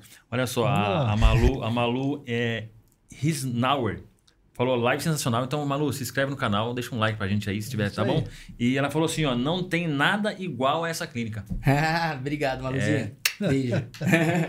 É, tá falando, falando bem porque acho que conhe- conhece o trabalho. É trabalho com Ah, você ou não? Trabalha? Sim, É- é- Malu é nossa estagiária e ela é incrível. Eu não vejo a hora dela formar pra eu contratar ela. Legal, é uma menina diferente. Olha né? só. Ah, Gosta legal. igual, igual você. Gosta Tá muito, inteligentíssima. O que ela não sabe, amanhã ela vai chegar e falar: estudei, né? Estudei, É, Ó, o É, Saulo te mandou um abraço. É, é muito bom, Breno. Parabéns. Ah, obrigado. O Saulo é o biólogo lá do criatório. O Saulo Que e a legal, Larissa que cara. tocam o criatório hoje. Ah, são extensão nossa lá, estão fazendo um trabalho incrível, né? Então, o criatório hoje tem aproximadamente 400 répteis, né? Caramba. E eles que dão conta disso sozinhos, né? 400, Então, cara, iguana, jabuti, né? Bichinho que fica doente, eles têm o maior zelo pelos animais e a gente está colhendo os resultados do, do- do zelo deles, né? O mercado. Então, o criatório é 10 horas da minha casa, então É imagina, longe, né? longe. 10 horas. Então, é, e, então, é uma cidade de 3 mil habitantes que é incrível. Você precisa de alguma coisa Uhum. da prefeitura, você entrou, virou à direita, tá falando com o prefeito e resolve o que for preciso. Mas não Como que é o nome da cidade? Santa Mônica. Santa Mônica. É. Santa Santa Mônica. Mônica. Só que não tem Ceasa perto. Todo Uhum. mercado, o dono do mercado cria porco, então não tem descarte, né? Pra eu Caramba, comprar Poxa ba- vida, não tem tem descarte, descarte, cara. É, aqui a gente. Caramba. recebe da, da rede Oba, o Oba dá frutas que não estão tão boas pro consumo, tão ótimas pro consumo, Isso, é que o Oba é muito claro, elitizado, claro. né? Uhum. Então eles ajudam demais a gente, a gente Ajuda? recebe Ah, muita fruta legal. de doação, né? Top. Ah, e Legal. ajuda demais há anos. Antes de eu ter clínica, eles já ajudavam Ajudava. bastante, né? Legal. E, e lá não existe isso. E aí você vai comprar banana que eu pago dois, três reais no quilo aqui, dependendo do Ceasa, né? Lá é seis reais, né? Então, Puxa né? Então eu, eu tô meio ilhado lá, uma cidade de 3 mil habitantes. Às vezes minha caminhonete Nossa, sai com serragem. Serragem, porque lá eu não acho serragem. Caramba, Só tem velho. pó de coco. É doido, Caramba. cara. É, que então que é não- isso? não Só é- tem o quê? Mas por que você escolheu a Ó, cidade Só aí? tem o quê lá? O pozinho da O madeira, pozinho sabe? da madeira, a serragem a gente É. usa para criação dos ratos. Os ratos que são alimentos Ah, da- é das verdade, cobras, é. dos lagartos, Ah, né? tá, então a gente tem o entendi. biotério, que é a criação desses animais. E aí o forro a gente usa a serragem. Só que é uma cidade tão roots, né? Que, que a gente não acha algumas, alguns recursos aí, É, né? roots mesmo. A dor e né? a alegria de ter uma cidade mesmo. pequena. né? Ô, ô Breno, é prazeroso te ouvir fa- falar. Você É fala com, com entusiasmo e com. Né? Eu amo. Com amor, cara, bacana. É eu sei que você, você- você tem horário, mas eu queria fazer mais perguntas, mas a gente, a gente tem perguntas também no, no aqui, mas deixa. an- Enquanto o Fer pega lá, Fer, É. é, me diz uma coisa. é, como fala? Ah, o momento da soltura. Você pega um animal lá machucado, que, que a polícia leva pra você, Uhum. e esse, quando, como é? Você cuida dele e quando você leva ele lá e solta. Conta pra gente como, como essa emoção de você ver o animal voltando para casa dele, porque você ajudou ele. Cara, é gostoso, é uma sensação única, assim, é muito massa, né? A gente tem que ter ciência que tem muita frustração, né? Então não é todo bicho que chegou que a gente vai conseguir fazer a soltura. Muitos vêm a óbito, Uhum. Ah, tá. e mesmo os que não vêm a óbito, às vezes ele não tem uma condição de voltar para a natureza, né? Então é até interessante pra gente levantar a bandeira assim. Tem muita gente contra o zoológico, mas o zoológico é fundamental, ele é uma ferramenta fundamental. Então, por exemplo, se você for no bosque, lá tem 15 carcarás, que são é, um falcão, né? A gente chama de gavião, mas é um falcão mutilados, que não vão conseguir voltar na natureza. Linha de pipa com cerol, atropelamento, né? Como você vai soltar um gavião sem asa, um gavião sem uma garra, Não né? vive. Não vive. Então, a, a gente reabilita aqueles que conseguem, né? E é muito gostoso, vale a pena, né? E a maior frustração é quando a gente tenta cuidar de um animal, a gente investe muito tempo e dinheiro, porque esses animais são de, eh, de vida livre, a gente não cobra o, o atendimento deles. A gente O governo não te ajuda? não, não ajuda. Não Não, ajuda? tenho nenhum recurso, nem municipal, nem estadual, nem federal. Sério, cara? né?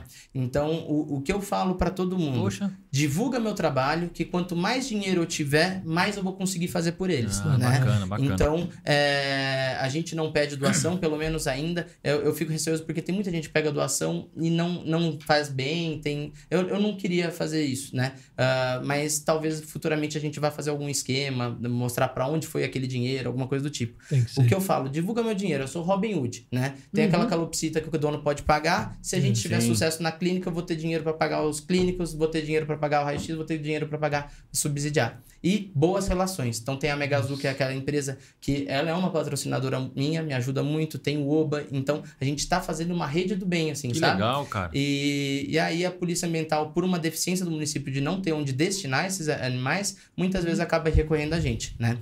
Então, gambá, maritaca, cachorro do mato. Ah, essa semana a gente foi soltar um cachorrinho do mato. A gente fez lindo, colocou tripé pra ver ele saindo da caixa, né? A soltura linda, né? Aham. Cinematográfica. Ele saiu pra trás, ninguém Não, conseguiu mentira. filmar. Sacanagem, né? Mas é Poxa muito vida, gostoso. cara. Então, você reabilitar uma Entendi, ave, ver ela voltar, né? E Aham. re- reabilitação é algo delicado, porque se eu ficar muito tempo com aquele animal, ele humaniza muito, ele engorda, ele atrofia, né? Ah, a tá. gente faz no Tem que ser o mais improviso. rápido possível, então. Você tem que- Exato, É. exato, né? E a gente tem que ter ciência que alguns animais não vão ter possibilidade de voltar para o criatório, é, pra, perdão, para a soltura. Pra soltura. Então, os criadores comerciais, criadores científicos, mantenedores zoológicos são braços para receber esses animais, né? Hoje no criador a gente tem mais ou menos 200 jabutis entre os filhotes e os adultos, né? Todos os adultos foram destinados por um órgão ambiental. E qual que é a história deles? Alguém que tinha de maneira inadequada e foi autuado, ou aquela pessoa que teve, era da avó, a avó morreu, fizeram entrega na polícia. Ah, um bicho que viveu 20, 30 anos talvez não tenha condição de voltar para a natureza. É. Então ele vai compor o plantel de um criadouro, né? E aqueles filhotes que nascerem, eu não posso vender o que eu recebo do Estado. Os animais que eu recebo do Ah, Estado nunca tá. vão ser meus. Eu tenho a tutela deles, né? Uhum. Mas eles são do Estado, né? Eu posso reproduzir e os que eu Aí reproduzir sim. eu posso Aham. destinar, né? Ah. É, Eu, posso, eu posso comercializar, Comercializar. né? E aí de maneira legalizada, com nota fiscal, certificado de origem, Sim, microchip, né? Então você Que tem um gasto também, né?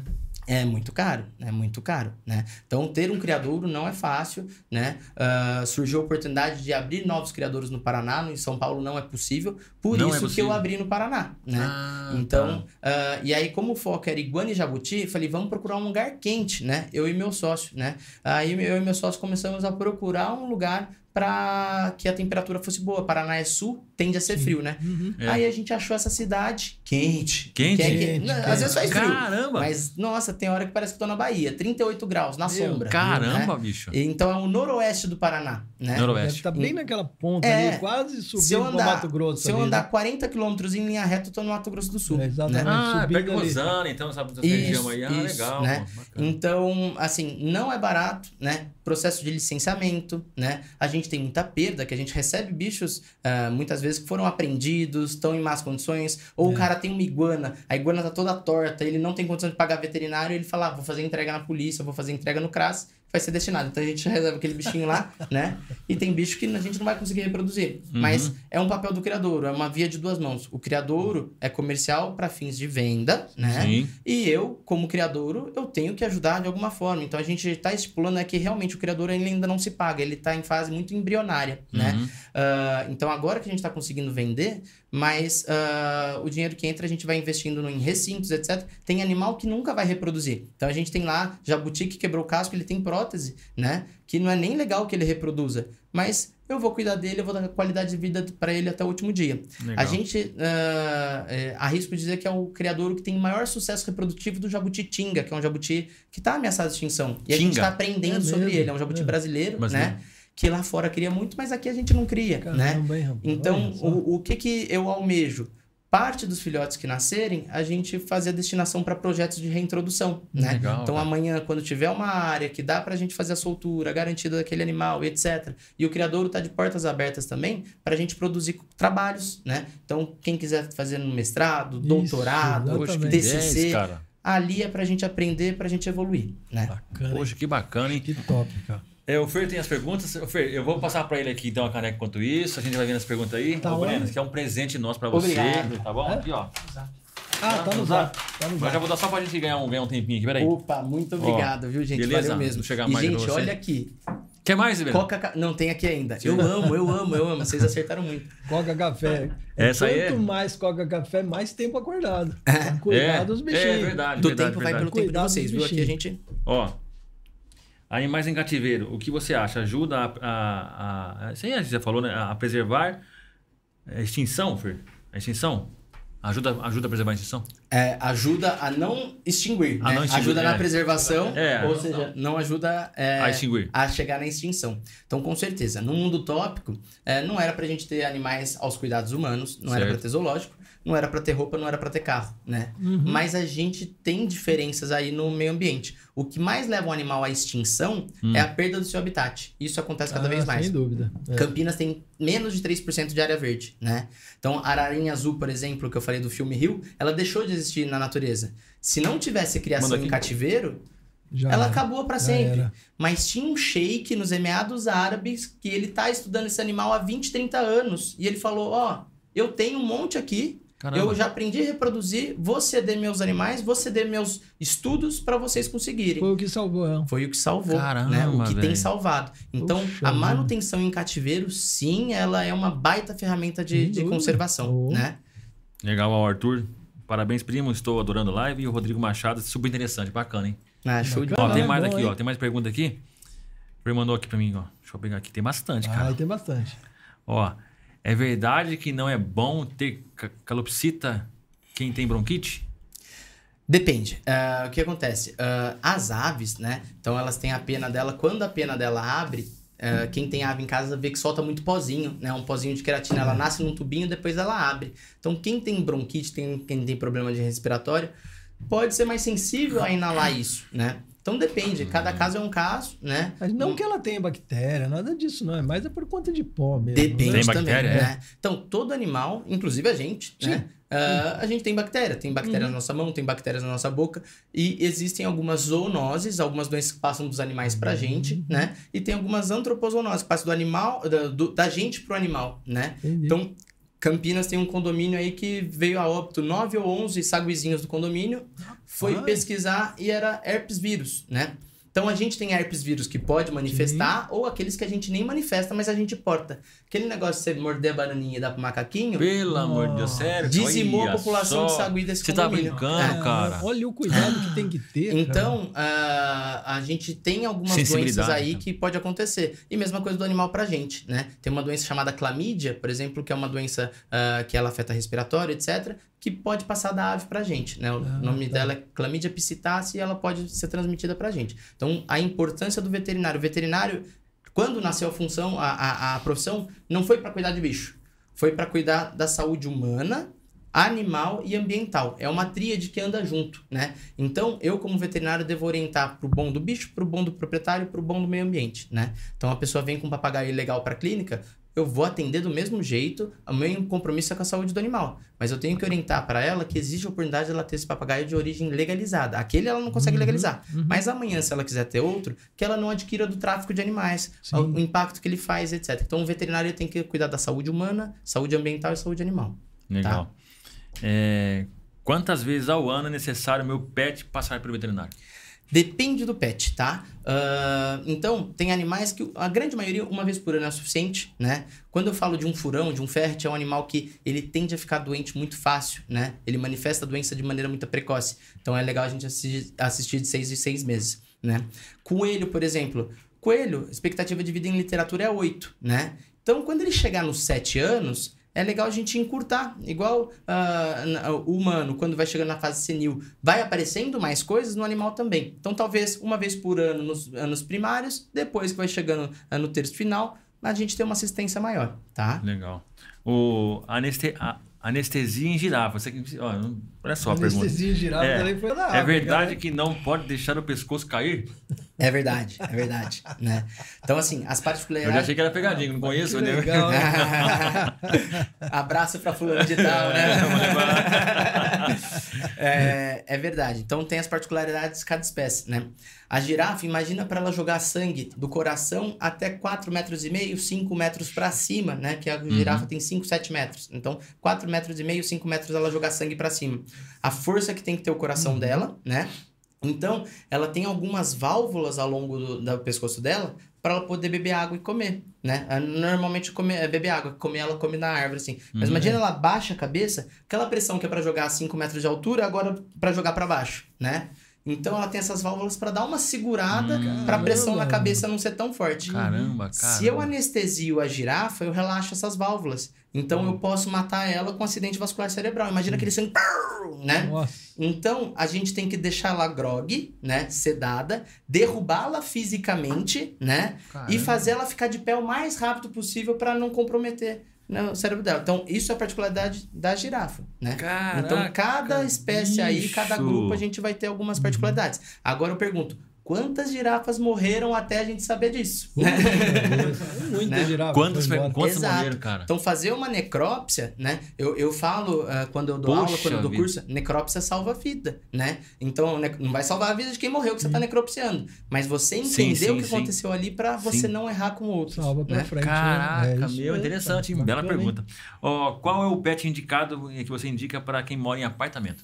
Show! Ah, eu sempre digo, não existe o pet perfeito pra todo mundo, né? Então, às vezes, não vai de encontro com o que eu gostaria, o que você. ah, ao encontro do que eu gostaria, ou vocês, etc. Então, por exemplo, eu tenho uma vida corrida. Hoje eu moro no apartamento, desde dezembro do ano passado eu moro. ah, dezembro do ano retrasado eu tô morando no apartamento. E eu viajo muito, eu fico muito fora de casa. Então, um cachorro é incompatível, uma ave que precisa de atenção é incompatível. Uhum. Agora, eu tenho lá meus seis lagartixas leopardo, né?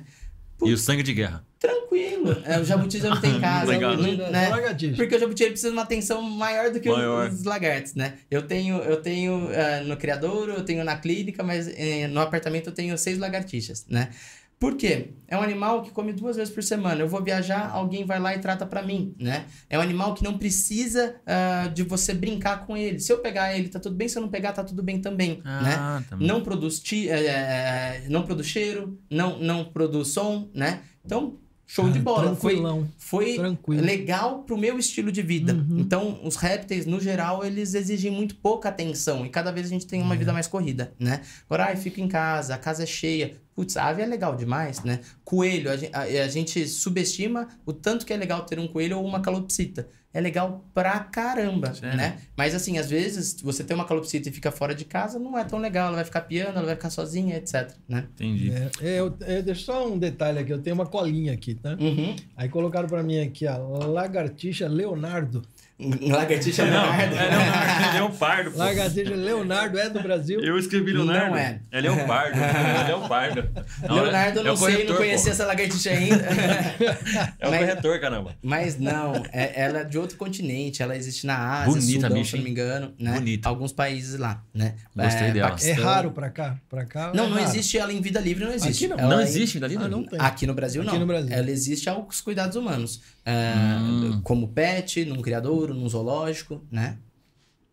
Mas Ah, aqui não É existe. Leonardo. Leonardo. Leonardo. Pô, não esquece mais. É, tenho duas é, chinchilas, mas elas brigam e não querem ficar juntas. O que fazer? Essa é a minha esposa, né? É, é Então, tem que primeiro ver se é macho ou fêmea. Levando né? Duas Levando psicólogo, né? As É. duas. Ah, se o tamanho da gaiola é legal a ponto de cada uma ter o seu espaço, né? Ah, época reprodutiva, ah, mesmo que não tenha um macho ali, os hormônios ficam mais aflorados, Ah, né? Então tem tudo isso, né? Ah, mas no geral, se você tem um ambiente grande onde cada uma consiga ter seu espaço, seu território, às vezes mais de um comedouro, mais de um bebedouro, né? Isso ajuda. Mas aí eu tenho que entender quais, como tá a saúde delas, por exemplo, se eu tô com dor de dente, você vem me encher o saco, eu tô um pouco mais mal-humorado, né? Às vezes pode acontecer isso também. Então, primeiro ver a saúde, se tá bem, se tudo bem, a gente vai entender aí o aspecto social, ambiental e etc. Legal. Castração diminuiria o. Pode diminuir, ímpeto. pode diminuir sim, tá? Então, fazendo a castração, não tem aquele boom hormonal, que a- às vezes você, você define quem que é, se tem uma mais ah, dominante e uma mais submissa, você castra talvez primeiro a dominante, né? Que aí os hormônios vão se equalizar. Ou não, às vezes muda também, aí você castra as duas, você tem que achar um meio termo Legal. aí, né? E é- Perderia um pouquinho da essência da chinchila, né? É. Né? Tira um pouquinho daquela. É. aquela é verdade que, a, né? que, que as ovelhas não têm dentes e nem gengiva superior? Verdade. Os Verdade. ruminantes, eles só têm... tem? As ovelhas. Dente não é ninguém superior, né? É mesmo? É mole, é verdade. É, é que- É mesmo? É só por debaixo? Sim.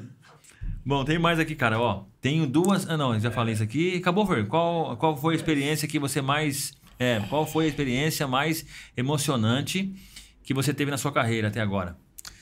Putz, cara, ah, é difícil eu falar uma, viu? Então, em agosto e setembro do ano passado, a gente foi pra África, foi muito legal, Ah, né? Então, não era o sonho da minha vida, mas eu falo que hoje um dos meus sonhos é retornar. Foi, foi legal. Gostou? É.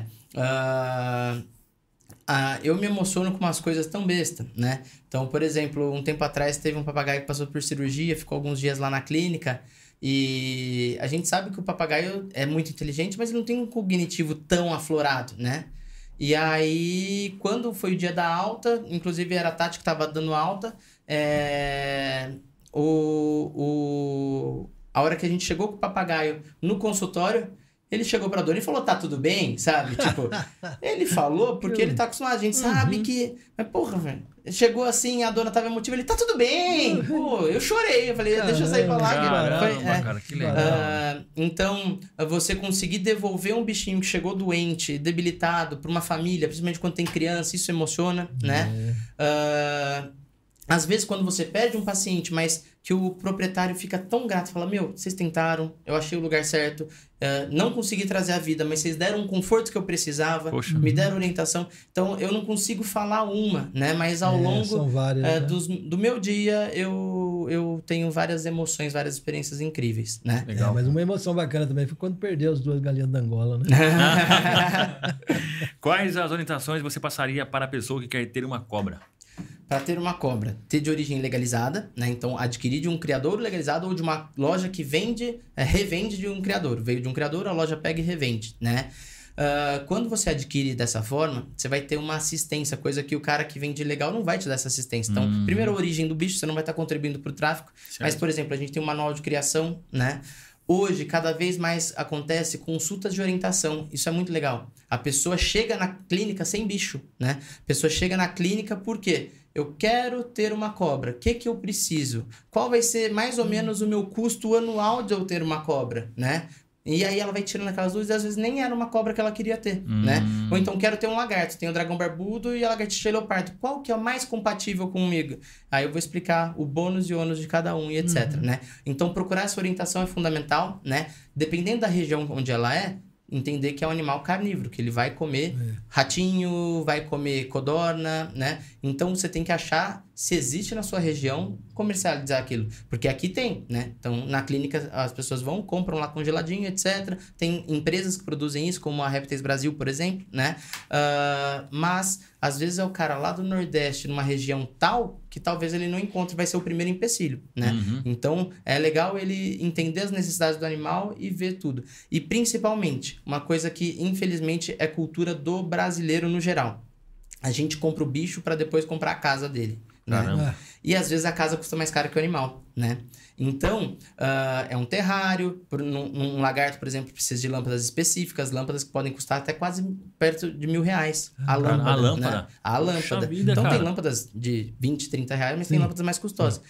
E aí você fala, pô, mas eu paguei 2 mil num lagarto, 4 mil pra fazer a casa dele, né? Caramba. Então, o enxoval é importante, né? Entendi. E isso o criador vai te orientar. Então, não é pra quando você buscar no aeroporto lá o seu bichinho, Uhum. aí fala, putz, e agora? Vai ficar onde? Não, faz a casa dele. Depois você pega o bichinho, né? Caramba, hein? Agora me fala uma coisa, eu tenho. Eu vejo o pessoal manipulando aquela Piton, acho que é Piton, aquela branca e amarela. É, é a Piton. Existe algum cuidado nisso?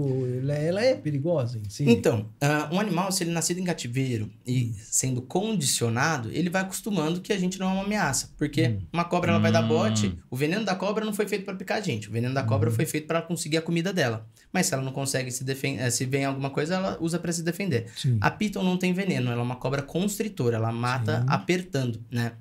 Então, qual que é o intuito dela? Matar para se defender ou para comer. A partir do momento que ela entende, ela sabe que você não é comida. Ela sabe que você não é uma ameaça, porque o animal nasce instintivo. Você chega pegando, ela fala, tô sendo atacada. É. né? É. A partir do momento que ela perde isso, ela entende isso, né? Ela não vai fazer. Mas o animal pode tomar um susto, Corre etc, um né? risco, né? Então a gente orienta que as serpentes de grande tamanho, né? Passou aí de 2 metros e meio, 3 metros, nunca ser manipulado sozinho. Sempre ter uma outra pessoa, que às vezes ela enrola de um jeito que te trava, né? É. Então, assim, ah, o Paraná, né, ele liberou para abrir criadouros de répteis, né? Então, Paraná, Alagoas e Rio de Janeiro foram os três, os três estados que liberaram.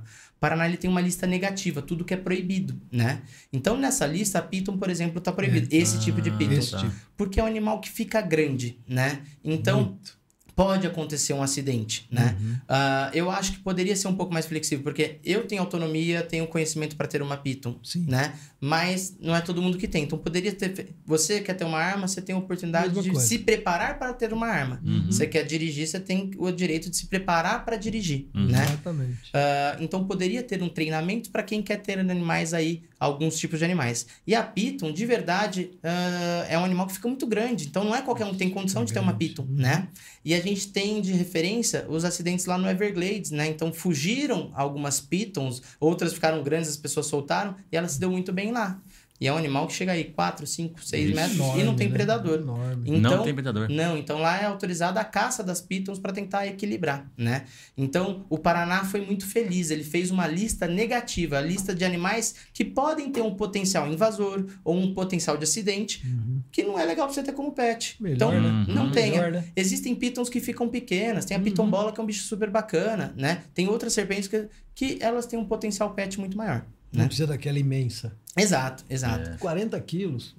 É Pra mais. Pra mais? Pra mais. Ó, a última aqui, ó. Por que os coelhos comem as suas fezes? Comem as fezes. Beleza. Bom, coelho é um animal herbívoro, né? Então ele come proteína de origem vegetal. Ah, todo mundo que come proteína de origem vegetal Uh, ele precisa de micro-organismos ali para ajudar nessa digestão. Então a vaca tem o rumen, o cavalo tem o seco, onde tem uma microbiota, tem bactérias boas ali que ajudam naquela digestão, Uhum. né? Às vezes até alguns protozoários que ajudam naquela digestão. O coelho, ele faz cocô, as fezes, né? E ele faz, a grosso modo dizendo, fezes diferenciadas, que a gente chama de secotrofo, né? Ah, ele não é bem o cocô, ele parece um cachinho de uva, ele é bem mais mole, Hum. né? Ah, parece realmente um cachinho de uva. E aí, ah, também sai pelo ânus. Então, as pessoas, a, a gente acha que é cocô, mas não é. Tem o cocô e tem o secotrofo, né? Caramba. Ele come esse secotrofo. Interessante. Ao ingerir isso, ele vai ingerir ah, algum ah, ah, subsídios para deixar a microbiota dele mais saudável e para ele ter uma digestão melhor. Então tem vitamina A, B, C, K, ah, A, B e K, se eu não me engano, né? Ah, tem alguns outros elementos aí fundamentais para manter a microbiota dele saudável. Então é, é errado a gente falar que é o cocô, não é as fezes, né? Aquilo lá Ah, é o tá. secotrófico, que é um cocô diferenciado, vamos dizer assim. Ah, legal. Poxa vida, hein? a natureza Vai é. espalhar isso o daí, bicho tem mesmo, hein, cara? vitamina lá, o pessoal comendo É, não vai fazer fazer igual, não, hein? é, Ó, não é pro ser humano. Ó, o Saulo de. Campos aqui já, já matou a charada. Ele falou assim, ó, Leonardo só a tartaruga ninja. É mesmo, mano. Só a tartaruga só. ninja. Ei, caramba, tá bom. Quem mais aqui? Esses tempos apareceu um morceguinho lá no criatório, né? É. E aí o morceguinho pousou do lado do jabuti, né? Isso dos jabutis bebezinhos, assim. E, aí ele mandou a foto. É, não lembro o que que ele falou. Eu falei, Saulo, você não tá sabendo de nada. Daí é encontro de super-heróis. Mestre Splinter chamou o Batman pra conversar com o Michelangelo e com o Donatello pra botar eles na linha. Tava lá o morcego e o jabuti. É, caramba. Barato, Ô, ô, Breno, seguinte, aqui, ó. É... Quem foi aqui, ó? O Guilherme falou assim, ó. É, qual a sua, a sua opinião sobre animais selvagens sendo tratados como pet? Tá. Ah, selvagem, em tese, é aquilo que está no âmbito selvagem, né? Tem os animais, os pets não convencionais, que existem alguns animais aí silvestres, que são da nossa fauna, que a gente cria Uhum, como pet, sim. etc. Eu, eu acho que é bem-vindo desde que aquilo seja de origem legalizada Isso. e que você dê todas as condições. Né? Então, por exemplo, eu tenho cutia. Vocês sabem qual que é a cutia? Parece uma mini capivarinha. Quem Sim, já foi sim. no Bosque do Jequitibá já viu várias sim. daquela. Que é um animal silvestre, né? Ele é da nossa fauna. Uhum. As minhas nasceram em cativeiro, elas nasceram num criadouro comercial. E eu tenho o Pipoca, que ele é praticamente um cachorro. Ele vem, a gente coça ele, vira ele de barriga pra cima, ele sobe no sofá, ele sobe na cama, ele gosta de carinho, mas ele é uma cutia. É uma cutia. Se eu colocar no piso liso, fica ruim pra ele, ele escorrega, né? Uhum, Sim. Então, ele é cutia, ele é meu pet, mas eu tenho que dar um recinto adequado pra ele, né? Entendi. Eu tenho uma arara, posso ter uma arara? Posso, mas eu tenho que dar as condições para ela ser uma arara com qualidade. Então a arara gosta de, não gosta de viver sozinha. Eu tenho mais de uma arara que vive com ela. O viveiro, a gente muda o tempo todo para sempre estar diferente a casa dela. A gente faz brinquedos para ela e etc. Então, ah, você pode ter, né? Você não precisa, mas você pode ter. Se Uhum. você quiser ter, você tem que arcar com isso, ah, com a parte emocional daquele animal, com a parte financeira daquele animal, ambiental e tudo mais, né? Então eu acho válido, eu, eu sou a favor de pets não convencionais, né? Que aí ele falou, abordou como selvagem, Sim, é, né? selvagem. Desde que sejam animais adquiridos de criador. Ninguém tirou da natureza pra estar ah, lá, né? tá. É importante isso aí, né? Não Exato. tirar da natureza pra criar em casa. O que é da natureza, na natureza Não deve tem. ficar. Né? Até, de- acho que até pra adaptar é difícil, né? Ah, sim. Você tirar um animal, Exato, exato, né? ele vai sofrer. É, com certeza, com certeza. O animal que nasceu em cativeiro, ele já tá muito mais acostumado com o manuseio, etc, né? E o que é da natureza tem que ficar lá. Tanto pela parte legalizada, que é passível de ser autuado, ser multado por ter um animal silvestre ou um exótico que não é doméstico, por exemplo, né? Um animal de outra, de outra fauna, um papagaio do Congo. Ele tem que ser legalizado, né? Ele, você tem que adquirir de um criador legalizado, né? Porque senão você pode ser autuado. E também a parte pelo bicho, né? É inafiançável, né? Crime. né? É lenda. É lenda. Ah, é. é lenda. É eu lenda? Infelizmente, É. a, a, o- a gestão ambiental no Brasil é muito falha quanto à parte de fauna, tá?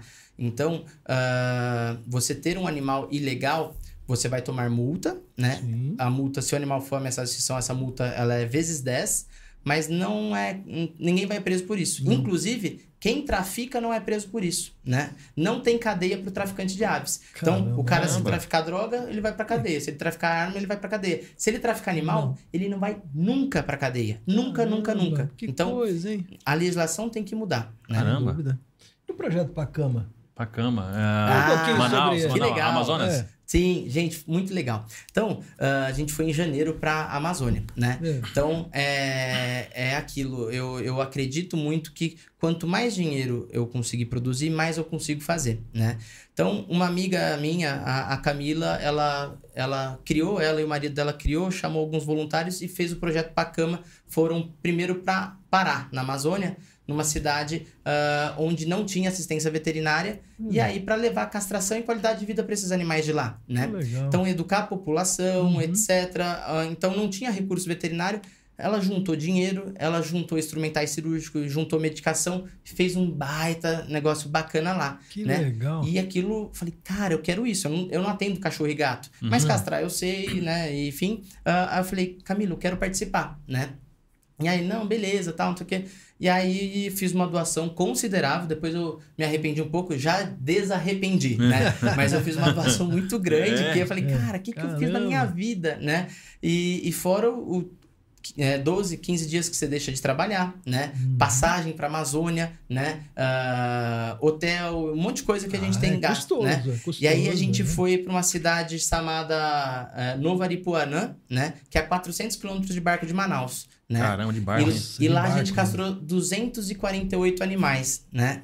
Então, eh, foi muito legal, porque eh, é muito bicho de rua, né? Muito bicho que cria, cria, cria, cria, cria. Tem os N problemas que a gente falou sobre não castrar os animais. Sim. E aí tinha aquele animal com sarna que a gente ah, já tinha o tratamento dele ali, né? Tinha aquele animal com tumor, né? Que aí a gente viu qual que era a melhor condição. Tinha muito oncologista junto, né? Que é, é que cuida dessa parte de tumor e tal. Aí fez, estipulou protocolos, né? Então a gente deu uma assistência veterinária muito bacana. E principalmente a educação ambiental. Então, o Pacama foi a segunda edição que eu participei, que foi agora em janeiro, né?